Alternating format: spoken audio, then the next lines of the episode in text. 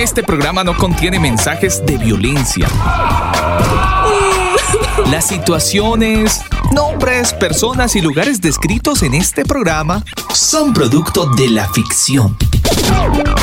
Cualquier parecido con la realidad es pura coincidencia. El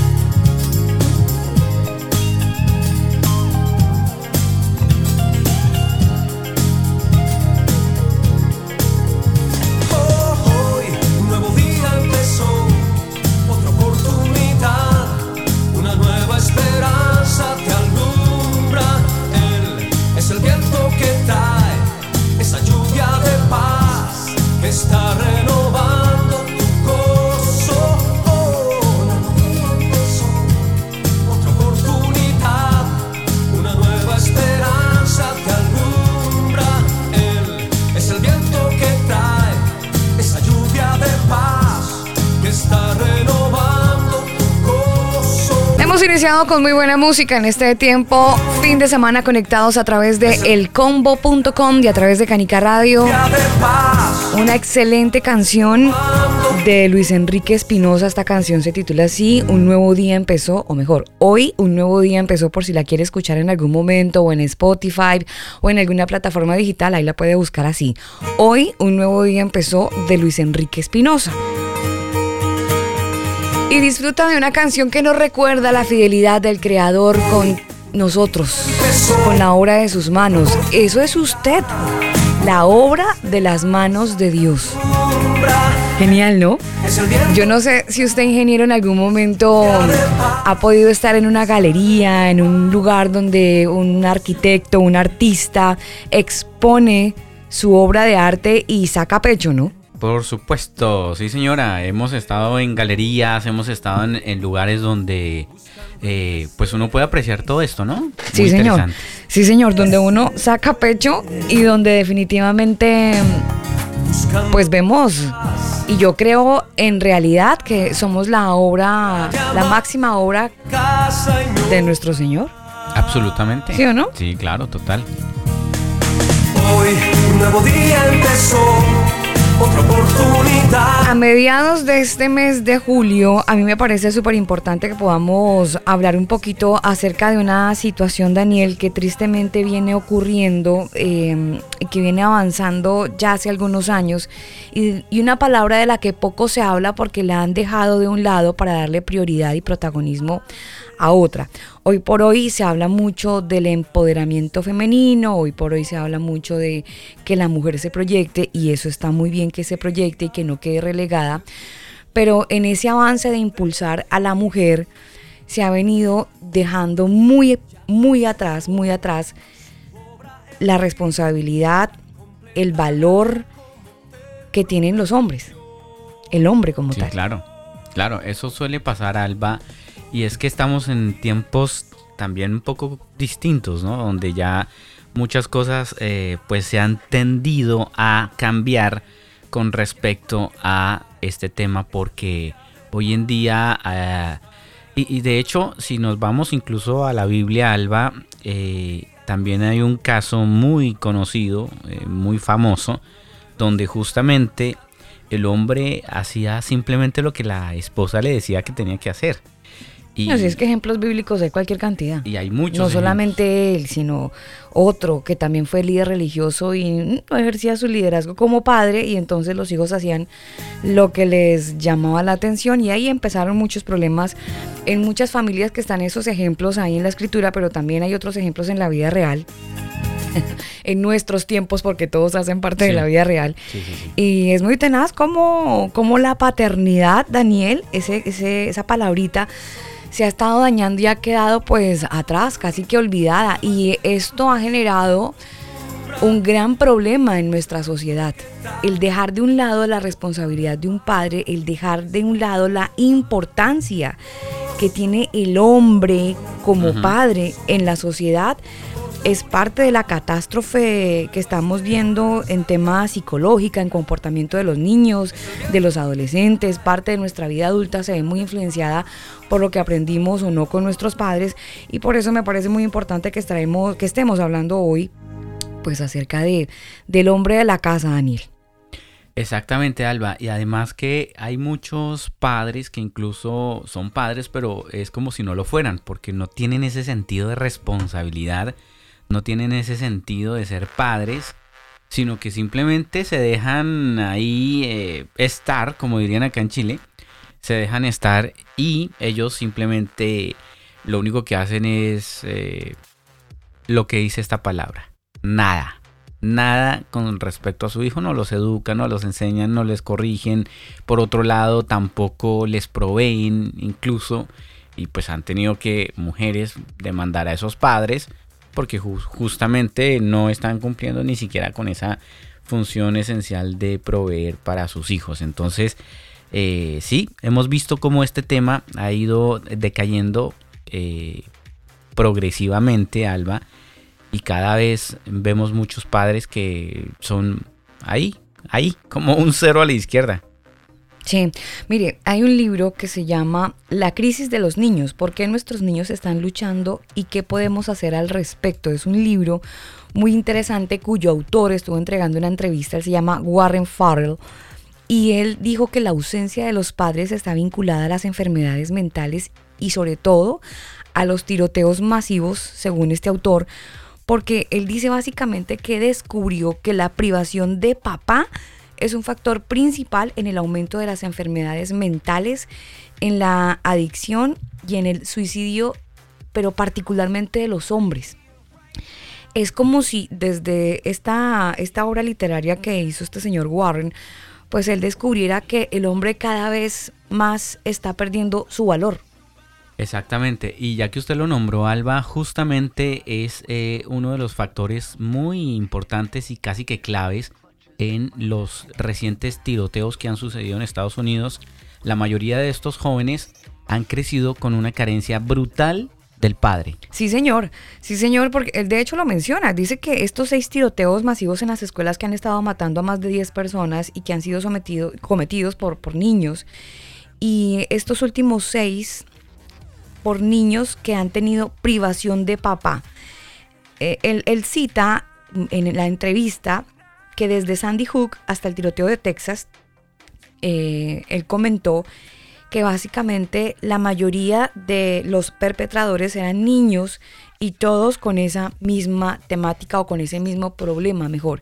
Y eran niños que crecieron con la ausencia de su progenitor. Entonces empieza uno a, a desenredar la pita y a entender que la ausencia del hombre en la casa es tan vital y genera tanta desestabilización es vital en el sentido de que se daña al niño que crece. No es que sea importante, importante, sino que genera un impacto demasiado fuerte en esos niños que crecen con esa carencia. Usted la otra vez hizo un comentario que a mí me pareció como medio duro y decía, es que la mujer no puede suplir esa otra parte. Yo, yo le decía, pero hay muchas que les ha tocado, pero a ciencia cierta, en realidad es un vacío que a una mujer con todo el amor del mundo que tiene como madre y que con todo el esfuerzo que, puede hacer ella para cubrir las necesidades, pues no alcanza a llegar y a cubrir esa parte paterna. Exactamente, y además, eh, Alba, justamente uno se pregunta, bueno, pero ¿y por qué entonces estos eh, perpetradores de estos crímenes se van solamente a los colegios? Porque no van a un supermercado, porque no van en una estación de bus. Eh, es una, una correlación ahí interesante, Alba, porque justamente es allí donde ellos necesitaron más atención en el colegio, cuando estaban en ese momento de educación, donde ellos necesitaban de un padre que estuviera a su lado, que les ayudara a hacer sus tareas, que estuviera pendiente de él. Eh, y por eso es que muchos eh, se aprovechan de estos jóvenes. Digo muchos porque también hay el caso de aquellos que toman estos adolescentes, incluso Alba casi que los adoctrinan y los preparan para que, mire, usted le, le, faltó esto, vaya y desquítese, vaya y mate, porque es que ellos no, esos niños que sí tienen papás no pueden vivir. Y vaya uno a saber qué les meten en la cabeza, bien sea a través de videojuegos, a través de amigos, supuestos amigos que están ahí conectados en sus videojuegos en línea y que van desarrollando ese, esa táctica o entrenamiento, Alba, porque incluso hubo un caso muy reciente donde en Estados Unidos una persona que acomodaba maletas en los aviones eh, eh, simplemente se robó un avión y se suicidó, se estrelló en una isla. Entonces eh, la, el FBI decía, pero ¿cómo él pudo pilotear este avión cuando nunca hubo un registro de que él hubiera asistido a una escuela de aviación? Entonces, claro, ahí eh, establecieron de que los videojuegos incluso ayudan a entrenar a estos jóvenes para pilotear, para disparar, para todo lo que estamos viendo hoy en día. Sí, sabe que yo escuché hace poco algo muy similar, pero con respecto a las armas, que mm, hoy por hoy ya estos clubs de tiro y donde enseñan a, disparar básicamente todos estos temas de polígono, esto ha, ha, venido quedando atrás porque desde los videojuegos tienen una tecnología que desde los sensores les permiten sentir el peso del arma, cómo manipular el arma, que se siente cuando se dispara. Entonces son realidades virtuales que los hacen entrenar, básicamente los chicos están entrenando en su casa a disparar. Exacto, exacto. No solamente a disparar, como le digo, aprenden a pilotear un avión porque todo es casi que exacto y es muy real. Sí.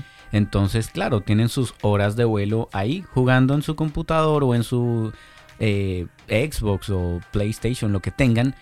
Y claro, eh, están entrenándose. Y por otro lado, los padres mm, ni por enterados. Mire, por aquí le tengo eh, unos titulares de noticias de este fin de semana, mediados del mes de julio. Mire, escuche estos titulares. Hombre abandonó a niño de 5 años en el colegio tras descubrir que no era su hijo. Eso es un titular, ¿no? Dejémoslo ahí, pero estaba checando otras noticias relacionadas al respecto. Otra, identifican y detienen a mujer que arrojó a la basura cuerpo de bebé recién nacido en Argentina. Otra, Vecinos denuncian abandono de mujer de 90 años, vive sola y sufre de demencia senil. Otra, encuentran recién nacida y abandonada dentro de una mochila en, un basurero en Bogotá. Otra, un perro fue abandonado junto a una nota que decía que no había aprendido a ser bueno. Otra, es un reportaje, la rebelión de un hijo desobediente. Y nos, o sea, son noticias relacionadas, pero es muy loco que haya un factor como de abandono paterno, aunque yo sé que la del perro no, no se preocupe, no lo voy a relacionar tampoco, pero sí está finalmente el tema del abandono, porque cuando no hay apego a nada, hay como una despersonalización y eso me parece que es muy grave, que un ser humano no pueda tener ningún sentimiento en el sentido de un hijo. Por eso me parece importante que estemos conversando en el combo acerca de este tema. Mientras, vámonos con una canción que por aquí les tengo de los hermanos Intrón. La canción se titula así, Abre tu corazón. Avanzamos en este tiempo de combo, fin de semana, a través de Canica Radio. Hoy hablando acerca de la paternidad. Es tan importante el hombre en la casa, así que usted está en la casa, que tiene un hogar, manifiéstese, por favor. No quede relegado.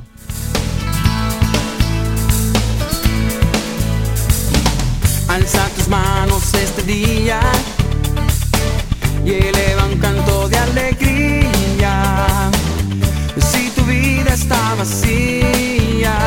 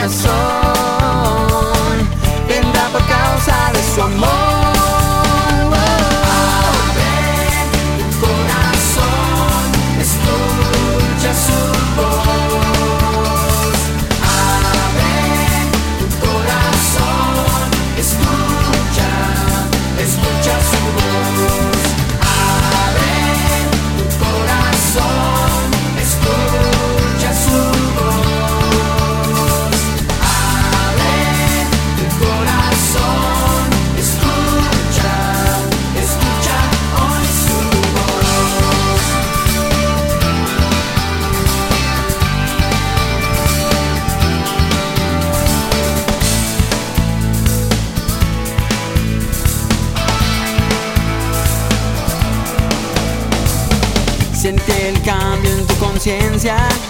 Oh, todo es cuestión de paciencia. Pues la razón de la existencia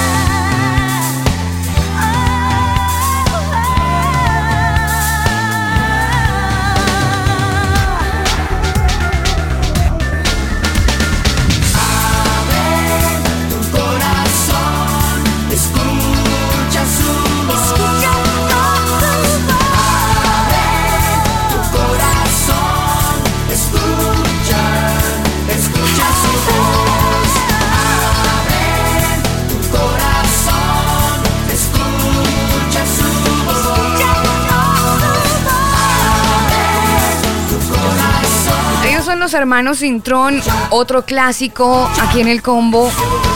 La canción se titula así, Abre tu corazón, porque nos parece importante que tengamos esa actitud, ¿no? Abrir el corazón es como dejarse ver. Ay, es que a veces tenemos el corazón cerrado porque es que nos hirieron, o no. Hay temitas que uno tiene en su corazón de los cuales no quiere tocar con nadie y si los toca es con gente muy, muy puntual. Porque cuando uno toca esas partes del corazón, pues se da cuenta de lo herido que está, se da cuenta de mm, La, cantidad de palabras, momentos, recuerdos que me hicieron daño y entonces lo que hablábamos la otra vez, ¿no? Esas, esas cositas, esos momentos que quedan en nuestro cerebro que nos generan dolor por los recuerdos, ¿no? Por la memoria que guardamos en él de momentos de impacto, pero lo loco es que casi siempre que pensamos en cosas que nos hieren, en heridas en el alma, dejémoslo así, casi siempre y en la mayoría de las veces están relacionadas con la familia. Todos sabemos ese momento tan complejo que tenemos que definir, eh, el recordar situaciones y cuando tenemos que meternos al tema de la, de la familia, siempre vamos a relacionar a un tío, a una mamá o a un papá eh, que nos han herido. Y esto ha generado muchas heridas en, en nosotros como adultos cuando recordamos partes de nuestra vida donde vimos un, un papá que fue fuerte, donde sentimos en algunos casos, bueno, no el, no el particular, pero en algunos sí, un papá ausente. Y entonces empezamos a, entender eh, de repente cuántas heridas hay en el corazón del ser humano. Y eso se puede analizar solamente cuando uno es adulto. Muy pocas veces cuando uno es joven, cuando uno está en plena etapa de la adolescencia, porque uno busca y trata de llenar esas áreas con otras actividades. Y hoy por hoy las redes sociales se encargan de como de, de- de tapar y de llenar esos vacíos paternos que finalmente nu- nunca se logra llenar, Daniel. Son vacíos que no se pueden llenar con nada. Exactamente. O que intentan llenarlos con cualquier cosa. Eh, algunos intentan llenarlos, pues, sin ir muy lejos, como los programas que tuvimos hace eh, dos programas atrás, donde eh, muchos de la comunidad LGBT intentan llenar ese vacío con eh, amores de hombres, te- queriendo suplir ese amor de, de padre que no tuvieron. Entonces se distorsionan y pues obviamente no es el orden, no es por ahí. Y después cuando se ven ya demasiado frustrados, pues se dan cuenta de que tampoco era por ahí. Hay muchos ejemplos bíblicos, Alba, pero me llama uno la atención que está en Filipenses 3:17. ¿Se acuerda cuando Pablo escribe, amados hermanos, tomen la vida como mi vida como modelo y aprendan de los que siguen nuestro ejemplo? O sea, él se puso como ejemplo. Yo preguntaría a aquellos padres, ¿usted puede decir lo mismo frente a sus hijos? Mi hijo, míreme a mí que yo soy ejemplo, ejemplo de rectitud. Mi hijo, míreme que yo soy ejemplo de, de confianza. Mi hijo, yo soy ejemplo de honestidad. Yo soy ejemplo de valentía, de trabajo, de esfuerzo. Yo soy ejemplo de respeto. Yo soy ejemplo... Esa sería como la pregunta para los padres, ¿no? Si pudieran hacer lo mismo que hizo en ese momento Pablo cuando dijo en Filipenses 3:17, mírenme que yo soy ejemplo y, y de alguna manera, en pocas palabras, como que, oiga, imítenme a mí porque yo imito a Cristo. Claro, lo Eh, dijo. Y, y muchas personas pues dirían, no, es que no, no se fije en mí porque yo puedo caer, ¿no? El típico, eh, eh, Claro. eh, la, la herida ah, antes de, la curita antes de la herida, ¿no? No, yo puedo fallar, pilas, yo puedo ca- pecar y puedo fallar. El que esté firme, mire que no Pero, caiga. pero de todas maneras lo, lo que se quiere resaltar es la actitud del mismo Pablo que le decía a la gente, yo soy un ser humano como ustedes, que tengo las mismas debilidades y sin embargo me esfuerzo. Traten de imitar mi esfuerzo, traten de imitar ese, ese amor que tengo de poder agradar al Señor. Y, y yo creo que debería ser la misma postura, como dice usted, Daniel, de que los que son padres, incluso hoy ausentes, porque yo Sí, sé que hay sí. muchas cosas que pasan en la vida y hay muchos hombres que nos escuchan a esta hora que probablemente están en un segundo hogar con otros hijos y sus hijos eh, de la primera etapa de su vida pues ya no están, conviven con sus mamás o ya son hombres independientes que tienen también sus hogares. Y en usted, solo, solo Dios sabe el vacío que puede haber en su corazón de no haber podido estar con ellos en la primera etapa de Claro. vida. Mire, yo tuve hace algunos meses la oportunidad de conversar con un, un amigo aquí en Chile. Bueno, en realidad no es tan amigo, es un hombre muy cercano, pero no es amigo. Y conversábamos acerca de los hijos y hablábamos de la familia, porque vivía solo. Le dije, ¿y tus hijas dónde están? Me dijo, es que ellas viven en Bolivia con su mamá. Y yo las he querido ver, pero no me dejan. Porque todas las leyes ahora están apoyando a la mujer. Y yo siempre voy a ser el malo. Y no saben cuánto daño me han hecho, me decía él. Porque, Uy. porque así como la mamá tiene derecho a abrazarlas, a jugar con ellas y a ver la etapa del crecimiento, yo también tengo derecho y me lo negaron.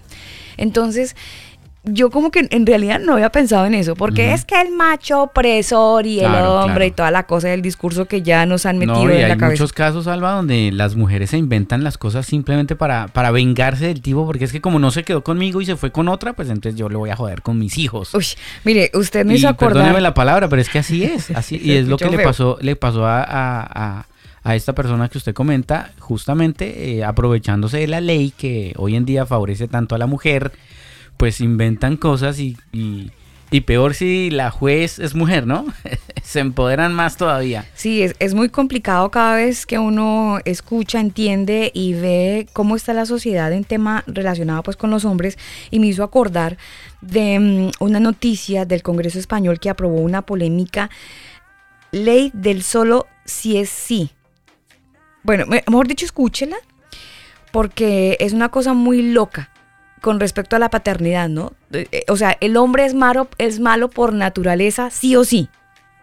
Pero el O sea, hombre, sí o sí. el hombre hombre, no la mujer. Sí. El hombre es malo por naturaleza, sí o sí. No se va a sentir mal, Daniel, y usted que nos escucha. No, es una no, no, postura, no. ¿no? Sí, sí, sí. Pero es, es como, es como la están viendo, cómo están viendo hoy a los hombres. Mire, escuche. En España, a partir de hoy, las mujeres y los hombres no somos iguales ante la ley. Irene Montero, la ministra de Igualdad, se ha salido con la suya y ha logrado, ha logrado sacar adelante la conocida ley del solo sí es sí. ¿Y qué quiere decir esto? Pues agárrense porque a partir de ahora se acabará con la presunción de inocencia de los hombres. Todos serán culpables hasta que se demuestre lo contrario. Para que ustedes lo entiendan, si un chico conoce a una chica, va a tener que llevar un contrato de consentimiento si no quiere líos. Este consentimiento que están viendo en sus pantallas ahora mismo es un contrato para mantener relaciones sexuales en el que ella firma que él puede besarla y terminar el acto sexual sin que tenga problemas. Pero vamos, esto es un tipo solo, habrá muchos subtipos. Esto que ven es que, es que parece una broma, pero es que es cierto, es real, es un hecho. Ya hay bufetes de abogados que recomienda llevarlo encima.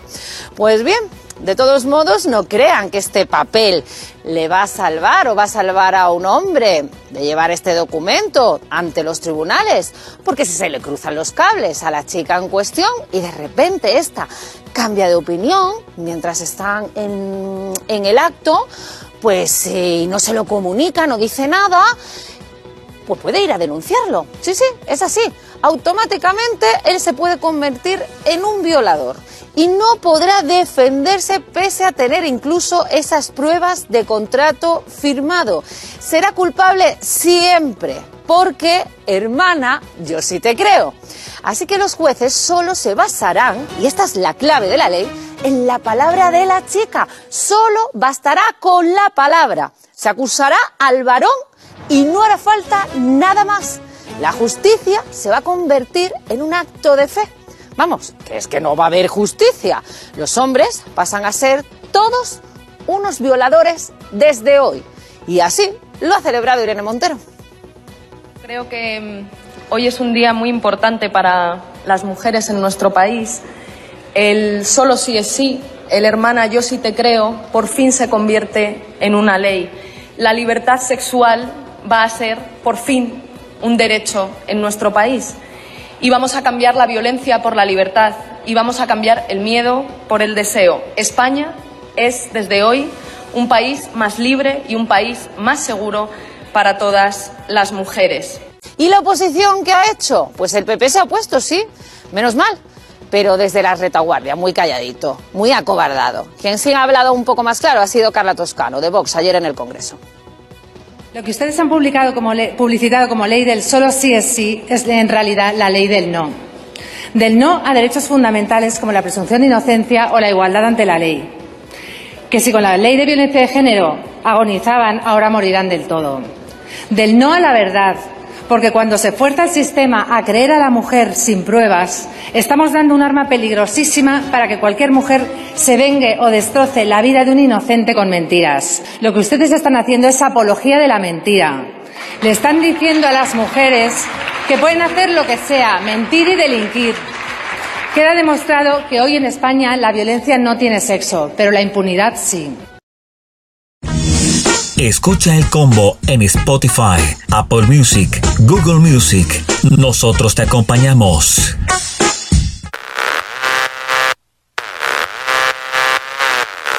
Lo escucho, ingeniero. Totalmente de acuerdo con las últimas declaraciones. Ah, es, eh, es que eso, eso es el discurso de género, Alba, que van en contra de la libertad, van en contra de la verdad. Y bueno, lo lamento por los hombres en España, pero pues andar con su con su documento en el bolsillo por si acaso, ¿no? Pero tenaz, o sea, ya es malo ser hombre. No, es que Eh, es- es- se está es- creciendo en una formación donde ser hombre es malo. Entonces, ¿qué va a pasar? Imagínense un niño en una edad donde está en plena edad de adoctrinamiento mire escolar la- mire- y entonces es- se topa con estas con esta normativa en España. sí. Ay, no, yo no quiero ser hombre. Mejor me voy a una a un, Pero es que- a uno- a un lugar donde me puedan cambiar el sexo. Sí, o ahí Porque le soy tocará, malo por o ahí le tocará al hombre, eh, si es que lo llegan a, a demandar o por, por calumnia o injuria, lo que sea, pues decir que se percibe como mujer, porque ¿qué más? Ah, No claro. tiene otra opción. Sí, claro. No, pero es que yo me percibo como mujer. No ella soy no- hombre. eh, ella está Estoy atrapado en un cuerpo está extraño. demandando a un hombre, pero yo no soy un hombre en realidad. Y, y esto, es un, esto es un chiste, lo que Sí. decía ahí parece un chiste, pero es increíble cómo este mundo se ha dejado envolver en estas mentiras, ¿no? Pero sabe que me acuerdo mucho de la Biblia cuando dice que eh, el enemigo se levantará con tantas mentiras que tratará de engañar a uno a los escogidos. O sea, gente que se supone que debería tener eh, primero sentido común y, y- y tener al Señor en su corazón, se dejan meter estas ideas y empiezan, Alba, a verse prédicas con respecto a esto, respaldando este tipo de mensajes. No Es- se le haga curioso que entonces ahora se inventen una iglesia de la mujer porque el hombre es malo. Sí, donde no admitan a los... O, o le den una línea de pensamiento distinta cuando... Cuando eh, creo que en Romanos o en Corintios decía que no era, no se le permitía a la mujer relacionarse con el hombre y los tenían separados por, como por, por partes, ¿no? Había una silla, una columna de sillas o una hilera, pues, donde se sentaban las mujeres y en la otra eran los hombres. Bueno, en algunas iglesias todavía hacen eso. Pero es porque ah, creo que eran Corintios donde pasaba eso, Daniel. Pero es que interrumpían todo el tiempo al orador. Y normalmente lo hacían las señoras. Entonces interrumpían, interrumpían y hablaban fuerte y algunas se sentían que estaban como en un podio y no dejaban dar la palabra. Entonces por eso se les prohibía hablar a las mujeres. Porque eran las que más conversaban y cuchichaban y debatían sobre Chismeaban. Conversaban pues del tema y no deja, y es que de verdad es muy maluco. Usted Sí, váyase sí, para sí. un lugar donde hay un orador donde le parece que el tema es interesante y que haya un grupito de personas que hable y hable y hable que le genera a usted eh, como que le distorsiona, lo desconcentra, pues eso es muy feo. Desde siempre Es ha sido falta feo. de respeto. Claro, por eso se les dice, no le permito a la mujer que hable. Es por eso, pero cuando no se conoce la historia se empiezan a decir estupideces. Mire, la ausencia de los padres está vinculada a enfermedades mentales y tiroteos masivos, según este autor que estamos conversando, Warren Farrell. Y él dice que básicamente ha, ha mostrado cómo desde su libro y la misión del mismo es educar a todos los legisladores sobre la importancia de los padres en la vida de los niños y especialmente en los niños pequeños porque ha conocido todos los esfuerzos que hay, por ejemplo, en, la- en- en Florida y en Kentucky, donde reconocen el papel crucial del hombre, del padre, como tal en el desarrollo de un niño. Entonces, hay muchos casos de divorcio donde, según la Oficina del Censo de Estados Unidos, dicen, por ejemplo, que una mamá soltera que vive con su hijo es el segundo arreglo de vivienda más común en los Estados Unidos y que esta cifra de mujeres que piden ayuda al gobierno se ha estado multiplicando en los últimos 50 años. O sea, son hace 50 años a la fecha son muchas las personas que crecen sin la figura paterna, porque hay mucho divorcio Claro. mucho divorcio. A partir del año 2020, el, el 21% de los niños o alrededor de 15,3 millones vivían solo con su madre en comparación al 11% del año 1968. Es decir, es una cifra que ha estado aumentando y algo que me ha parecido súper chévere del gobernador Ron DeSantis, que él ha estado trabajando desde la Florida y aprobaron recientemente una, una ley donde quieren ampliar el apoyo familiar y quieren de alguna manera, Daniel, generar como un impacto en los niños para que no, no tengan esa deserción escolar por y y que viene la delincuencia, que viene el abuso de sustancias y que todo esto está muy relacionado con la ausencia del padre en la familia. Y él, Ron DeSantis, dice, no vamos a permitir que esto suceda, voy a- a poner como un presupuesto para hacer todo lo posible de apoyar a la paternidad comprometida en la Florida Maravilloso. van a empezar a apoyar los hombres de repente con trabajo, de- bueno, aún todavía no, no, no conozco bien cómo el gobernador quiere, quiere Sí, de armarse. alguna manera va a incentivar para que el hombre se haga más responsable de su casa. Pero me parece muy interesante, Alba, porque pues hoy en día es que mire, eh, todo se reduce justamente a, a principios y valores, Alba, porque si bien la mujer, eh, hay mujeres que dicen es que nosotras no tenemos voz, es que nosotras somos las oprimidas, es que nosotras somos las pobrecitas. Pero señoras, señoritas, niñas, Mujeres. ustedes supieran el poder que tienen para poder coaccionar al marido, eso eh, las haría mucho más sabias. De hecho, la palabra dice que la mujer sabia edifica su casa, mas la necia con sus manos la destruye. O sea, no está diciendo que es el hombre el que, el que edifica la casa, porque la mujer, cuando es una mujer sabia, Alba, tienen el poder de coaccionar al marido para que, oiga, venga, ore al Señor y... eh, no sé, lo puede como direccionar, Alba, porque es que hay muchos motivarlo, hombres... motivarlo. Mm, sí, Hay mucho hombre motivarlo, exacto, hay, mucho, hay muchos hombres, Alba, que necesitan esa mujer que lo ayude a salir adelante, a decirle usted puede, usted es capaz, usted lo puede lograr, eh, porque es que hay muchos hombres que son ya, primero que crecieron con esa carencia del papá. Segundo, que son inseguros, que no, no saben si lo pueden o no pueden hacer cierta, cierta labor o proyecto. Y tercero, que necesitan que esté alguien ahí como apoyándolos para que, oiga, hermano, muévase. Eh, y, y desafortunadamente hay muchos hombres así. Pero también las mujeres, en vez de apoyarlos, en vez de motivarlos, como que le exigen. Como que, oiga, pero es que usted no hace nada, pero es que usted sí, su, sí, su papá o su mamá tenía razón. Mm. Yo, ¿por qué me casé con usted? En vez de subirlo, lo bajonean más y lo van tirando al piso peor todavía. Entonces, no está siendo sabia la mujer. Y todo esto, Alba, lleva a lo que estamos viviendo. Se crean leyes absurdas, eh, hombres que definitivamente pues eh, se desquitan, ah, pues no sirvo para nada, pues voy a demostrar que sí sirvo para algo. Cogen un arma y van y matan y ve que sí servía para algo. Y, y- y, pues este problema, Alba, se va creciendo a medida que la, gente se va alejando de- del Señor, porque eh, Él es la base de nuestra vida, Él es la base de nuestro todo. Y si nosotros no construimos, ahora sí como dicen, eh, sobre la roca, si construimos sobre la arena semejante castillo tan impresionante y lindísimo, sí, pero está sobre la arena. Entonces viene cualquier cosa, cualquier viento de ley, de doctrina, de pensamiento y se llevó todo a las pailas. Entonces, ay, pero ¿cómo si yo tenía un castillo maravilloso? Sí, pero lo construyó sobre qué? Sobre la arena. Ujú. Sobre que, Entonces- fi- la, que la arena puede ser la filosofía. Exacto, sí, o sea, la arena es eh, la- la- la- los recursos, ¿no? Porque es que mucha gente piensa solamente en ganar plata y sin importar cómo. Entonces, ay, no importa. o yo, piensa que ser padre es darle de comer, tenerle un techo y llenarlo de juguetes. O de- exacto, o de PlayStation o de la última tecnología. Es que yo nunca, a él nunca le falta nada.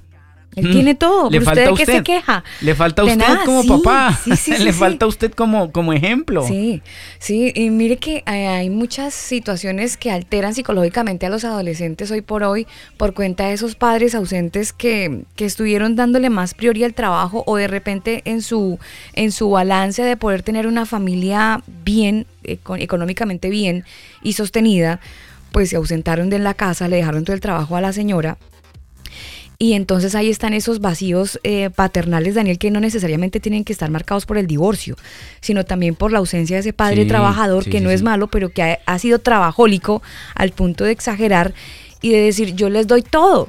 Pero es exacto, pero es que hay trabajos de trabajos, porque mire, hay, hay hombres que crecieron viendo, incluso ayudando a su papá en su trabajo y, y saliendo adelante y, y rebuscándose la manera de salir adelante. Y mire que hay muchos hogares que sin mucha economía son más fuertes que hogares que le han- que, donde han tenido todo. Entonces hay gente que incluso ha tenido todo y aún así desprecia a su papá Sí. pero mi hijo le di todo lo mejor. Sí, pero usted nunca estuvo. Entonces al final esforzarse para darle tanto donde, donde era mejor que estuviera él. Ve la contradicción de Sí. todo este tema, Alba, porque hay personas o hay hombres y padres que incluso piensan en que lo único que tienen que hacer es proveer. Es que la Biblia dice que el padre que no provee a su casa es peor que un eh, incrédulo. Entonces se, se- ah, yo tengo que proveer y proveer y proveer y proveer. Sí, pero es que proveer no es solamente dar cosas económicas o, o- o materiales. Proveer es enseñar, es compartir, es darle tiempo de calidad a sus hijos. Porque una cosa es darles tiempo y otra cosa es darles tiempo de calidad, ¿no? Son dos, dos, Sí, dos cosas distintas. Yo estoy con él, él está jugando en el celular, yo estoy aquí viendo tele. Claro, este es el estamos tiempo. juntos. Estamos juntos. Sí, pe- pero no están compartiendo. Exactamente, no están compartiendo. Están, está cada, cada individuo está en su mundo tecnológico. Mire que yo he estado notando en, e- en este pequeño análisis de minutos que estamos haciendo aquí a través de Canica Radio y que de paso saludo a toda la gente que está conectada con nosotros a esta hora del día y agradezco, agradezco profundamente que estén ahí enchufados con nosotros. Y es que hay como una, hay, hay como, no sé si síndrome o una palabrita que le quiera poner yo aquí es hay un abandono, Daniel. Hay un abandono en cada ser humano para que se sientan así. Me llamó mucho la atención ahora que le leía este titular de la noticia del señor que abandonó a un niño de 5 años en el colegio porque se dio cuenta que no era el papá. Es un niño, Daniel, que fue abando- abandonado por su papá. Esto ocurrió en China. Mire, lo dejó con una mochila. Dentro de la mochila había ropa, y un teléfono celular. La historia es la siguiente, el hombre en China se negó a seguir cuidando a su hijo después de descubrir que en realidad no era su padre biológico, lo dejó abandonado en el colegio. El niño tiene 5 años, fue identificado con un seudónimo de Xiaon Rui y fue dejado solo la semana pasada por su papá que lo llevó a la escuela como de costumbre, pero no, lo volvió a buscar por la tarde, es lo que cuenta la prensa local. Él dice que, bueno, desde el colegio dicen que el niño llevaba una mochila que contenía una muda de ropa, un teléfono celular y pues básicamente, según se han estado contando y los profesores que vieron el caso, dicen que trataron de contactar al papá, obviamente él les contestó y cuando habló con el docente dijo, no, yo no voy a recoger el niño porque yo no soy su papá. Dice él, hicimos una prueba de paternidad y ya está claro que yo no soy su padre, él no es mi hijo. Por otra parte, el mismo profesor que tuvo que llamar a las autoridades también visitaron la casa del niño y descubrieron que estaba vacía. La casa donde el niño residía no había nadie. Se desconoce el paradero de la mamá. La policía obviamente tuvo que intervenir, se contactó con el abuelo y el tío del niño, pero supuestamente se negaron también a buscarlo porque dicen no tener relación con el niño. Y pues obviamente eh, se generó desafortunadamente. Se escuchan feo lo que voy a decir, pero entiendas el contexto. El niño se volvió un problema tenerlo en el colegio, porque no es un lugar para que el niño pueda estar. Así que los medios de, eh, de prensa, todo el mundo, pues tratando de buscar un lugar sustituto donde el niño pudiese tener pues una mejor cobertura. Hasta el momento la noticia como que no llega hasta allá. Siguen buscando a la mamá del niño y hasta el momento el niño está dando vueltas como un ping-pong rebotando de casa en casa porque nadie quiere asumir la tenencia de este niño. El abandono, Imagínese usted. abandono eh, total. eh, pues, eh, y peor allá que son tan despersonalizados, ¿no? Ya, si, si de por sí ellos ya son fríos, imagínese. O sea, para que se haya enterado que yo no soy el papá, ah, listo, chao, te cuidas. Sí, exacto. No me interesa quién eres. O sea, por favor. Increíble, Alba. y cosas así se han, se han visto incluso en nuestros países donde se supone que, que somos un poquito más aprensivos, ¿no?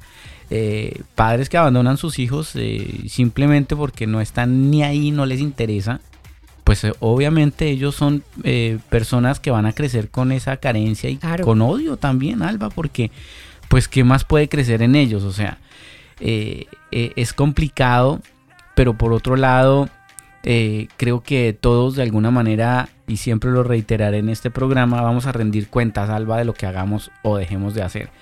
Y sea o no su hijo biológico, pues ya asumió la responsabilidad de, de- criarlo. O sea, independientemente que sea o no su papá biológico, pues termine de criarlo y ya. Creo que es la labor que deberían asumir. Y pues me parece algo muy, muy lamentable, Alba. Eh, estaba yo leyendo aquí algunos textos bíblicos y me llama mucho la atención, se acuerda de Proverbios 22.6, que se lo he comentado aquí, instruye al niño en su camino y cuando fuere viejo no se apartará de él. Ese instruye al niño en su camino eh, se refiere no solamente a lo espiritual, hoy en día los están instruyendo para destrucción.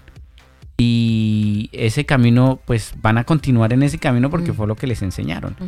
El problema es cuando nosotros no los estamos instruyendo. Yo- le preguntaría a los padres que ya que nos están escuchando, ¿cuántas veces oran con sus hijos? Eh, ¿Oran con sus hijos? No, es que la, la práctica bonita de dar gracias, por ejemplo, por los alimentos. por ejemplo, el simple hecho de agradecer por los alimentos, o sea, ¿cuánta gente no tiene que comer? Mm. Nosotros tenemos algo acá en la mesa, demos gracias. Dan gracias en el almuerzo. pero Dan- no, pero no creen en Dios. Porque no podemos relacionar a toda la audiencia que necesariamente tiene que tener una fe. No, pero, pero de todas maneras, eh, pues dar gracias porque tienen que comer, porque pudieron comprar o adquirir esos alimentos. Eh, ¿Lo hacen? ¿O les da vergüenza? O no saben cómo hacerlo de repente. O quizás no lo han empezado a hacer. Bueno, pues si no lo han empezado a hacer, empiecen a agradecer. Dar gracias. gracias al Señor por, por los alimentos, por la economía, por el trabajo, por tantas... Es que hay tantas cosas que agradecer. El simple hecho de estar sanos, Alba. ¿Cuánta gente daría lo que fuera por estar sanos? Por no tener enfermedades, por no tener problemas físicos de ningún tipo. Pero uno que está bien se echa a morir. Ay, es que yo no tengo plata. Ay, es que yo no tengo el auto que tiene mi vecino. Vivimos preocupados por cosas tan tontas cuando tenemos tanto por qué agradecer, Alba. Es más, tenemos un padre que sí hizo las vainas mal, a lo mejor nos, nos castigó, a lo mejor tuvo sus, sus falencias, falló en muchas cosas, pero como sea, asumió la responsabilidad y, y siguió adelante con nosotros. Eh, hemos dado gracias a ese padre por, por sus aciertos, incluso por sus desaciertos. Sí. Hoy estamos descubriendo el libro del doctor Farrell, el libro La crisis de los niños, por qué nuestros niños están luchando y qué podemos hacer al respecto. Y mire que mm, parte de sus palabras, él mencionaba el trabajo de un psicólogo que se llama Richard Warshak, que descubrió que los niños que pasan tiempo con la madre y el padre después del divorcio obtienen mejores resultados en el futuro y que la presencia del padre es más importante que las variables económicas. Ve lo que yo le comentaba. Claro, reforzando muchísimo y argumentando desde el punto de vista psicológico lo que usted decía, Daniel, que psicológicamente está comprobado que independientemente de, la, de los recursos económicos o de, cómo pueda tener usted a su hijo, el niño lo que más valora es su tiempo, el que usted juegue con él, el que puedan compartir un vasito de agua o un vasito de jugo y un pastelito, un ponque ramo, ¿no? Sí, un ponquecito pequeño y compartir y jugar, eso enriquece Mire. tanto, tanto más que llevarlo al mall, a los videojuegos, a la pelota, a la piscina al de parque pelotas. de diversiones. Es que no tengo plata para llevarlo al parque de diversiones. Pues hagamos la diversión en la casa. He visto unos juegos, Alba, brutales donde con un ping pong, con unos vasos Sí. de plástico, con se inventan unas casas, unas cosas tan creativas para ellos que hasta en su en su motricidad es brutal, Alba. Funciona perfecto. Entonces, ay, es que yo no sé, mi hijo tiene YouTube. Váyase a YouTube y busque juegos interactivos para los niños o juego- En juegos familia. para creatividad o qué sé yo, no sé, busque, pero ahora hay tantas maneras, Alma, para compartir con ellos que ni siquiera necesita usted tener el último PlayStation y es que no tengo el FIFA 2022, entonces no, no, no podemos jugar. No, hay muchas opciones, Alba, hay muchas cosas que, mire, esos niños nunca van a olvidar. Esos momentos que uno pasa con sus padres en general, eh, son momentos donde los niños nunca los van a olvidar y los van a recordar con cariño. Claro, y uno cuando llega a, a cierta edad, uno empieza a acordarse, eso es inevitable. Claro. Sí o sí nosotros nos acordamos de nuestra infancia, sí Totalmente. o sí. Entonces nos acordamos de la primera vez que fuimos al trabajo de nuestros papás, cuando me llevó, Mm. la emoción que usted sentía de chico cuando voy a ir al trabajo de mi papá, eso era lo máximo. Me va a llevar al trabajo. O sea, soy importante para él y me va a llevar para el lugar que para él es importante. ¿Quién le enseñó a manejar, por ejemplo? Ah, es que mi papá me soltó el auto, me lo dejaba aprender, después me lo dejaba entrar al garaje y después me dejó dar la vuelta a la manzana. Wow, impresionante. Bueno, pero Son puede, cosas puede que- haber un vacío, Daniel, para la gente que dice, yo nací y mi papá ya había muerto. Claro, por ejemplo. Porque puede haber gente en esa situación. Sí, pero de todas maneras está el abuelo. ¿Y O si sea, no está? La, figura... Y si no hay una figura paterna, ¿usted cree que sí o sí va a haber una figura paterna? Yo creo que siempre hay alguien, Alba. eh, aunque- hermano. a- un hermano, un tío, eh, un primo. Alguien tiene que estar por ahí cercano eh, que uno o que ese niño va a ver como figura paterna.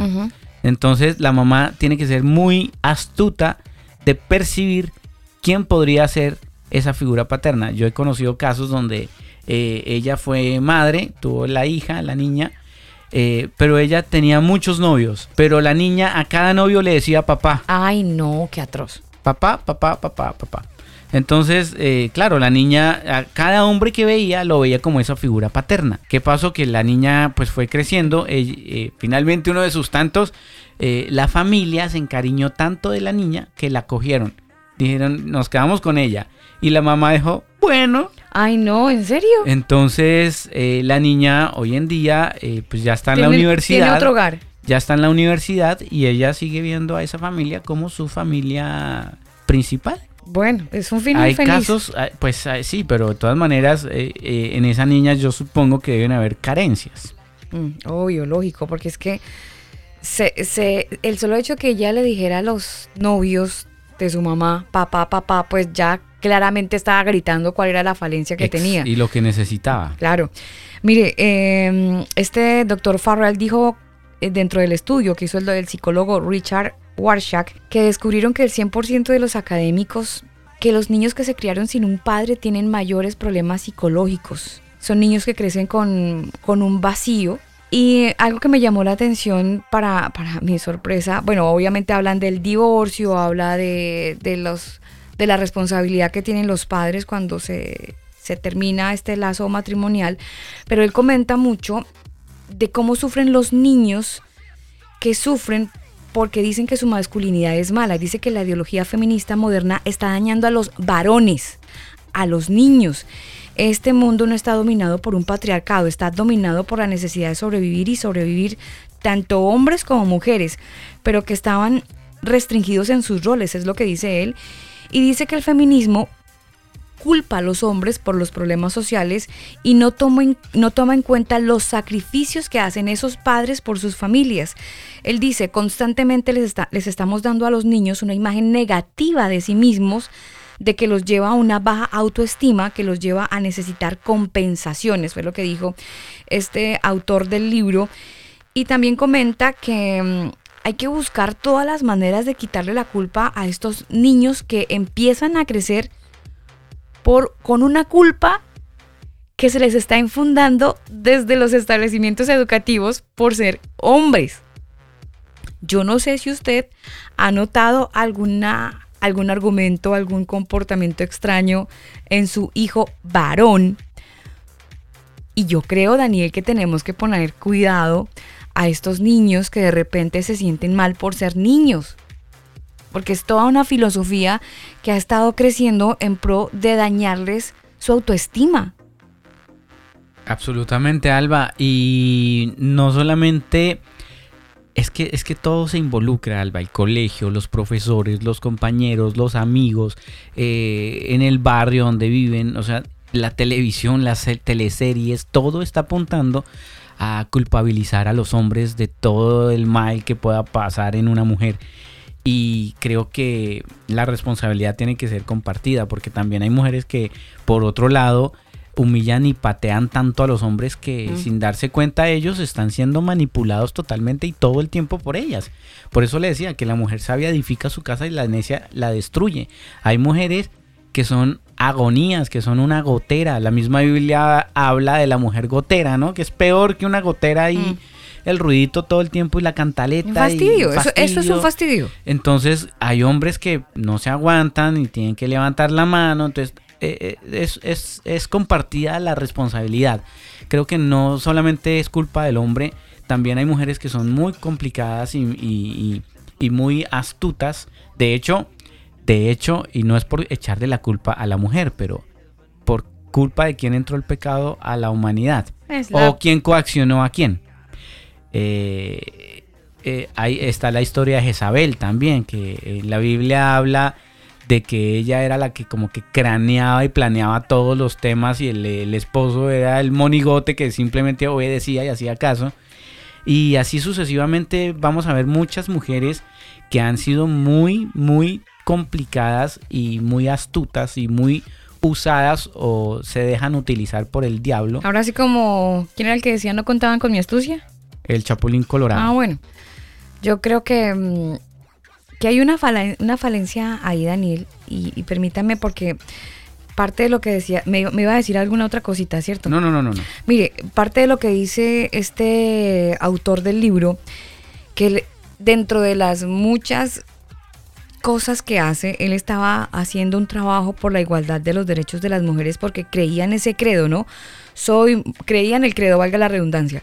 Soy mujer, soy fuerte, que esa era la palabrita hace muy poco tiempo del feminismo, que era una mujer empoderada, que era una mujer que iba a luchar por sus derechos, que era una mujer que iba a alcanzar, que esa era la figura, ¿no? Ujú. Pero ahora la figura que tiene el feminismo es soy mujer, soy víctima. Sí. Ya la mujer ya no es empoderada. Hoy la mujer ya no es eh, la fuerte, la que alcanza, la que lucha, la que es una berraca, diríamos en Colombia. No, soy mujer, soy víctima. ¿Por qué? Porque me violaron, porque me pegaron, porque me insultaron, porque me miraron, porque me tocaron. Todo el tiempo la mujer es víctima. ¿Y entonces qué viene a ser el malo del paseo? Automáticamente con esa postura. Sí, el hombre. Pero mire lo que pasó en Colombia, por ejemplo, con eh, Francia Márquez.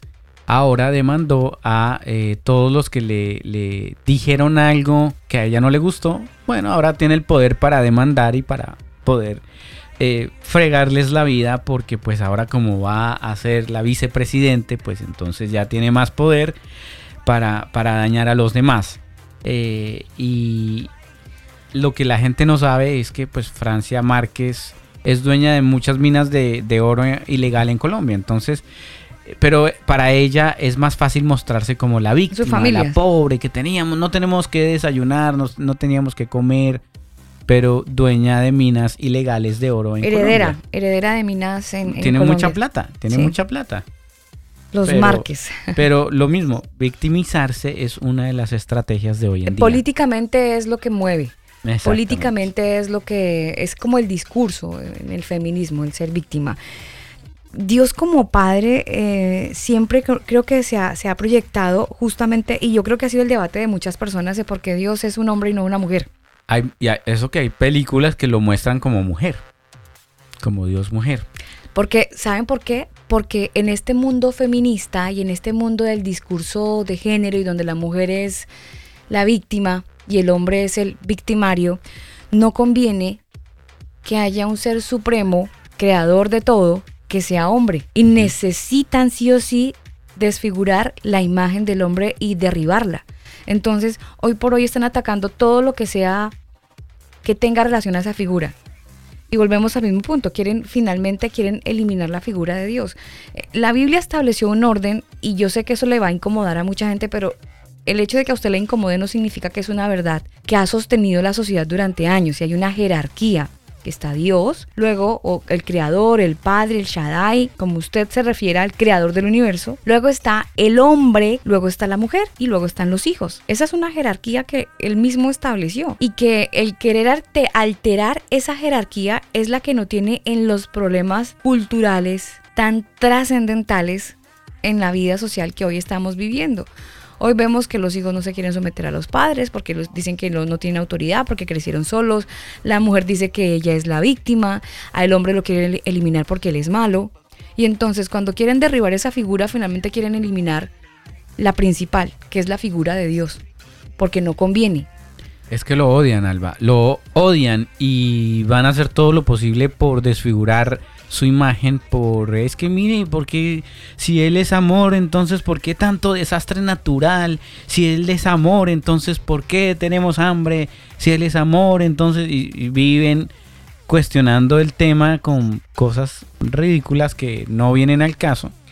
Porque pues tenemos libre albedrío y simplemente el hombre ha decidido hacer el mal a los demás eh, y punto. Aquí Dios casi que no, no tiene nada que ver con respecto a esas decisiones que tomamos. O sea, si usted y yo tomamos la decisión de no buscarlo, de no orar, de no interesarnos en él, pues entonces el día de mañana no le eche la culpa por decisiones que tomemos basados en nuestras emociones, en vez de tomar decisiones basados en lo que él quiere para nosotros. Entonces, eh, aquí no tiene nada que ver el, eh, eterno con respecto a nuestras decisiones. Pues obviamente vamos a vivir las consecuencias de esas decisiones. Si usted quiere echarle la culpa al hombre, si usted quiere echarle la culpa al pasado, si usted quiere echarle la culpa a todo el mundo de lo que usted está viviendo, pues ese es su problema. Pero si la culpa a lo mejor es por sus decisiones, por su falta de interés en reconocer que el Eterno tiene el control de su vida, eh, pues entonces ahí tienen que asumir las consecuencias. Las consecuencias van a llegar de toda decisión que nosotros tomemos, sea buena o sea mala. Sí, señor. Esas consecuencias van a llegar y yo creo que aquí el problema del ser humano radica en el corazón porque hay orgullo, porque nos, no, no, no queremos dar el brazo a torcer, porque no queremos reconocer que necesitamos del creador, necesitamos de Dios y entonces ese, ese altruismo y esa autosuficiencia con la que hemos crecido porque yo puedo, porque me lo merezco y ese tipo de cosas que han estado reforzando un ego pendejo donde básicamente llega al punto de la vida, así sea en la vejez, donde usted tiene que reconocer que necesita la ayuda de otro y principalmente vamos a necesitar la ayuda de Dios. Todo el tiempo, Alba, todo el tiempo. Es que eh, todo viene de Él. Es más, Él dice, el que no tiene sabiduría, pídala. Pídala, yo se la voy a dar. O sea, si usted necesita más sabiduría, no, no recurra a un gurú, no recurra a la meditación, no recurra a nada más que a Él. Lea la palabra, instruyase en la palabra, investigue, siéntese con sus hijos a hacer un estudio bíblico. O sea, no esperen a que todo se lo diga YouTube. No esperen a que todo se lo tenga que decir otra persona. Siéntense, dedíquense tiempo, apaguen las redes, compartan un libro, tómense en un café. Vivan a la antigua un día. leyendo. Sí. Un, un modo, modo Totalmente. 60. Invéntese en una vaina así medio chévere este fin Modo de sin semana. luz. Modo sin fin luz. de semana sin luz. A ver. O o no sé, pongan velas, lean cuentos, hagan cosas divertidas y creativas que no requieran, porque es que uno siempre piensa en la plata. No, pues, como era antes entonces? No, busque la manera bonita, dinámica de tener momentos bonitos con sus hijos. Eso que usted acabó de decir me parece genial.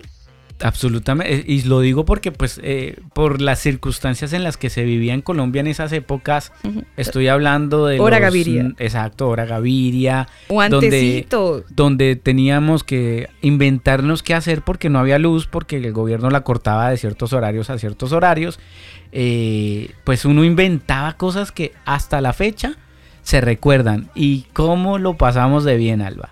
Se pasó súper en esos momentos. Sí, una mantita, un buen libro, se toman un cafecito, un pancito, arepitas, qué sé yo, alguna cosita. Se y se juega comparte stop. bien. Sí. Hoy stop, Daniel. ¿Se acuerda cuando uno Pero jugaba stop? claro, aquí en Chile eso se llama bachillerato, creo. Bachillerato, Ese exactamente. juego se llama bachillerato, pero bueno, son, son juegos y actividades que se pueden hacer en familia que no requieren mucho dinero y que sí van a enriquecer ese vínculo familiar eh, bastante bien y se va a afiatar la, la relación entre padres e hijos cosas que no se pueden perder porque mientras usted le dedica tiempo al celular, hay alguien que puede estar adoctrinando a su hijo para luego irse en contra suya. Entonces, lo más importante aquí es dedicarle tiempo a los niños y entender que mm, necesitamos de Dios. Eh, esa idea tonta de que yo puedo, de que yo no creo en Dios, bueno, eh, es muy respetable, eso sí, es muy respetable que usted tenga ese tipo de pensamientos, pero va a llegar un momento de su existencia, así sean los últimos minutos de su vida, donde sí o sí va a tener que reconocerlo a Él como creador. Y si no, pues eh, usted también mismo va a enfrentar las consecuencias de haberlo eliminado de su vida eh, mientras estuvo aquí en la tierra. Creer en un padre es creer que tiene la soberanía sobre nosotros y nos puede acompañar y proteger siempre. Tengo un dilema con dos canciones, señor. No sé cuál dejar para despedirnos. A ver, ¿cuáles serían las dos canciones? ¿Se las pongo o se las leo? Eh, Se las voy a poner. Pónganlas, pónganlas. Míreme, tengo esta.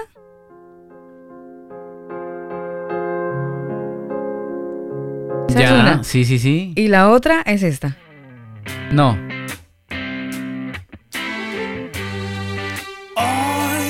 Yo creo que esa. Esa, me quedo con la segunda. Ya. Es no, que la primera también estaba buena, pero me quedo con la segunda. Se cuiden, les amamos con veros. Si el Señor nos permite, nos da la vida, estaremos con ustedes de regreso el próximo fin de semana. Disfruten en familia y aquellos padres fortalezcan esas relaciones y mamás ayuden para que esas relaciones entre padre e hijo sean más y más fuertes. No relacione su tema ahí con él, no. Si es que no viven, no lo mezcle. Deje que el niño crezca y se pueda fortalecer en su estructura mental. Se cuidan, les amamos. Chao.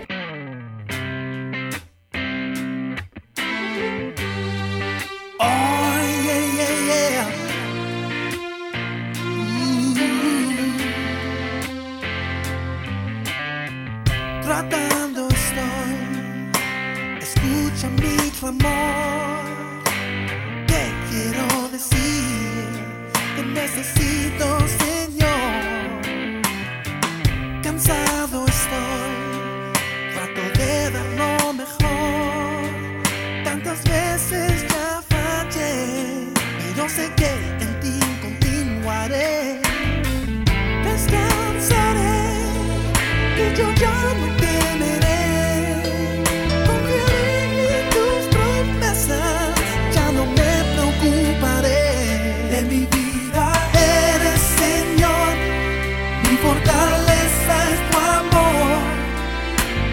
Ya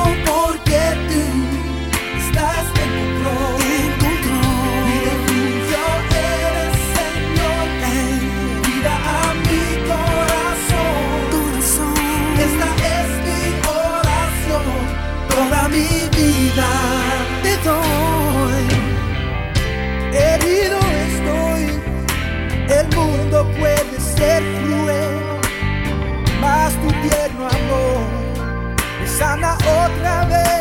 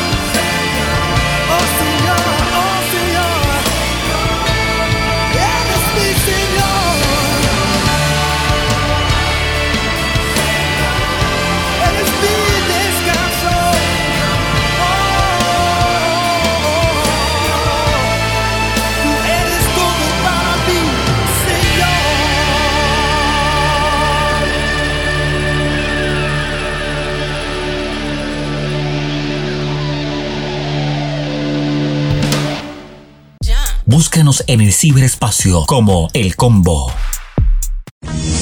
Escucha el combo en Spotify, Apple Music, Google Music. Nosotros te acompañamos. Tú pones el lugar, nosotros te acompañamos. El combo. Este programa no contiene mensajes de violencia. Las situaciones, nombres, personas y lugares descritos en este programa son producto de la ficción. Cualquier parecido con la realidad es pura coincidencia. El.